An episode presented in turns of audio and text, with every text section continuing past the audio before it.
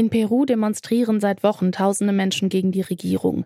In der Hauptstadt Lima herrscht Aufruhr. Basta de tanto abuso, basta de tanta matanza, basta de tanta humillación. Schluss mit dem Missbrauch, Schluss mit dem Töten, Schluss mit der Demütigung, fordert hier eine Demonstrantin. Was ist los in Peru und was braucht es jetzt, damit das Land zur Ruhe kommen kann? Darüber sprechen wir heute. Mein Name ist Laralena Götte. Hi.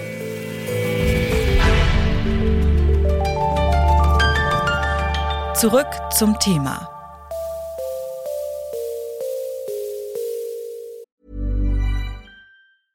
Bitte widmet eure Aufmerksamkeit unserem Werbepartner.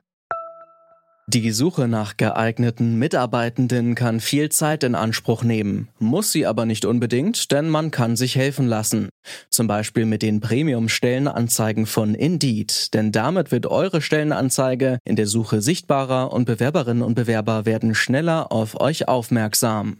Indeed schenkt euch jetzt 75 Euro Startguthaben für eure Premium-Stellenanzeigen. Klickt dazu auf den Link in den Show Notes. Es gelten die AGB. Wütend sind die Menschen vor allem auf die aktuelle Präsidentin Dina Boluarte und fordern nun ihren Rücktritt. Sie ist vor gut einem Monat vereidigt worden, nachdem der bisherige Staatschef Pedro Castillo nach einem erfolglosen Staatsstreich seines Amtes enthoben wurde. Wie es dazu kam, das weiß meine Kollegin Alea Rentmeister. Alea, wie haben denn die Proteste in Peru angefangen? Naja, also es fing damit an, dass es Streitigkeiten zwischen dem Kongress und dem peruanischen Präsidenten gab. Im Juli 2021, da wurde der linksgerichtete Pedro Castillo relativ überraschend zum Präsidenten gewählt. Er war nämlich vorher eigentlich gar kein Politiker, sondern er war Lehrer an der Dorfschule und Campesino, also Kleinbauer.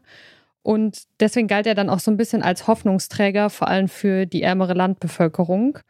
Und er hat auch versprochen, sich vor allem gegen die sozialen Ungleichheiten in Peru einzusetzen. Klingt ja erstmal nach einem guten Plan. Was ist dann daraus geworden aus diesen Versprechungen? Naja, es war so, dass der Kongress nicht wirklich hinter Castillo stand und immer wieder versucht hat, ihn seines Amtes zu entheben. Und Castillo hat sich dann gedacht, dem kommt er zuvor und er löst den Kongress einfach auf. Das hat er dann versucht am 7. Dezember.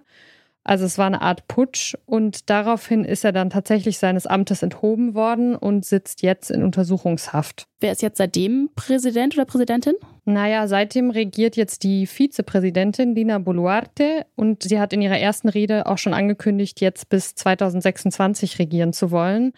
Und Boluarte, die fährt momentan eine ganz andere politische Linie als Castillo und tut sich eher mit den konservativen Eliten zusammen. Deshalb haben dann eben Proteste begonnen, vor allem in den Andinenregionen, weil da eben viele Menschen leben, die sich von Castillo repräsentiert gefühlt haben. Es gab Massendemos, Kundgebungen und die Leute haben Straßen und tatsächlich auch Flughäfen besetzt. Was fordern die Protestierenden denn jetzt? Also ich hatte für die Folge Kontakt mit der Menschenrechtsaktivistin Karim Luque, die arbeitet für die NGO Derechos Humanos Sin Fronteras und sie lebt in Juliaca. Das ist im Süden von Peru. Das gilt als eines der Epizentren der Proteste. Und sie hat mir erzählt, dass es im Grunde drei Forderungen gibt. La principal demanda en estos momentos es la renuncia de la presidenta Ina Boluarte. Die wichtigste Forderung ist also, dass es Neuwahlen gibt. Die Leute wollen Boluarte eben nicht als ihre Präsidentin haben. Außerdem fordern sie, dass der Kongress aufgelöst wird und neu gewählt wird. Und die Leute wollen eine verfassungsgebende Versammlung. Die jetzige Verfassung in Peru, die stammt nämlich noch aus Zeiten der Diktatur. Im Hintergrund, da geht es aber um noch viel mehr. In Peru gibt es viele soziale Ungleichheiten zwischen Stadt und Land, zwischen Arm und Reich und es gibt strukturellen Rassismus, vor allem gegen die indigene Bevölkerung. Und ja, in dieses Klima lassen sich die Proteste jetzt einordnen. Und die Regierung, die reagiert jetzt mit Repression. Also die peruanische Polizei geht mit massiver Gewalt gegen die Demonstrierenden vor. Unter anderem haben Sicherheitskräfte auf die Demonstrierenden geschossen, zum Beispiel in Juliaca, wo ja Karim Luque lebt. Und laut Karim Luque gibt es mittlerweile mehr als 70 Tote und mehrere hundert Verletzte. Luque sagt, dass Boluarte eben gerade durch diese Repression, mit der sie jetzt auf die Proteste reagiert, ihre Legitimität verspielt hat. Jetzt soll im Kongress über vorgezogene Neuwahlen abgestimmt werden. Die nächsten regulären Wahlen würden erst wieder im April 2024 stattfinden. Doch könnten Neuwahlen Peru überhaupt beruhigen? Das habe ich Johanna Pieper gefragt, Politikwissenschaftlerin am Giga-Institut für Lateinamerika-Studien. Ich denke, dass äh, Neuwahlen gerade sehr wichtig sind. Äh, vor allem versuchen Neuwahlen in diesem Jahr 2023 zu organisieren, damit die neue Regierung mit einem neuen Kongress auch in diesem Jahr 2023 anfängt, damit die Situation sich beruhigt. Denn seit Dezember hat sich die ähm, Situation drastisch entwickelt, weiterentwickelt und verschlechtert.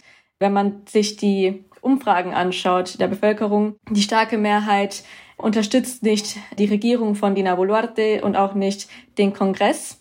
Das heißt, ihre Regierung ist nicht legitim und auch aufgrund der zahlreichen Toten, ich glaube circa 50 Tote ähm, seit Dezember, aufgrund der starken Repression der Polizei und der Regierung hat sich natürlich die Situation geändert und man muss etwas tun. Neuwahlen zu organisieren gestaltet sich laut Johanna Pieper als schwierig. Denn äh, der Kongress muss dafür politische Reformen genehmigen. Der Kongress ist aber sehr fragmentiert und viele, wenn nicht die meisten, wollen gar keine vorgezogenen Wahlen, weil wenn es nämlich neue Wahlen gibt, wird auch ein neuer Kongress äh, gewählt und die aktuellen Politikerinnen müssten dann in diesen Fall gehen und das wollen viele nicht. Viermal sind Neuwahlen im Kongress bereits vorgeschlagen worden und viermal wurden sie abgelehnt.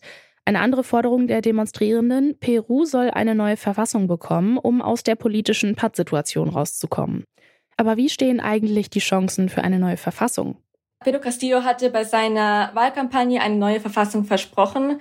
Ich denke auch deswegen, als die Proteste angefangen haben im Dezember, waren auch viele frustriert, dass sie nicht das bekommen haben, was sie wollten. Das kann ich verstehen, aber ich denke, dass es unwahrscheinlich ist, dass es äh, zu einer neuen Verfassung kommt. Man hat in Peru einen sehr fragmentierten Kongress. Es ist sehr schwierig, die nötigen Stimmen zu bekommen und zu erwarten, dass es Einigkeit darüber gibt. Dazu ist es auch ein großer Aufwand, ähm, eine neue Verfassung zu schreiben. Man muss viel Geld da rein investieren. Deswegen denke ich, es ist nicht wirklich das Problem, dass man mehr Gesetze braucht oder diese ändern muss, sondern dass die Gesetze, die wir haben, richtig umgesetzt werden müssen. Deswegen glaube ich, dass es langfristig viel wichtiger ist, dass es erforderlich ist, eine gut durchdachte politische Reform zu haben, die die Regierung verbessert im Land, sich mit den schwerwiegenden Problemen des Landes äh, befassen kann, wie die wirtschaftliche Ungleichheit, äh, mangelnder Zugang zur Infrastruktur und die fehlende staatliche Präsenz. Äh, das sind hauptsächlich die Probleme, die man im Süden vom Land äh, sieht und weshalb diese ganzen Personen auch ähm, protestieren.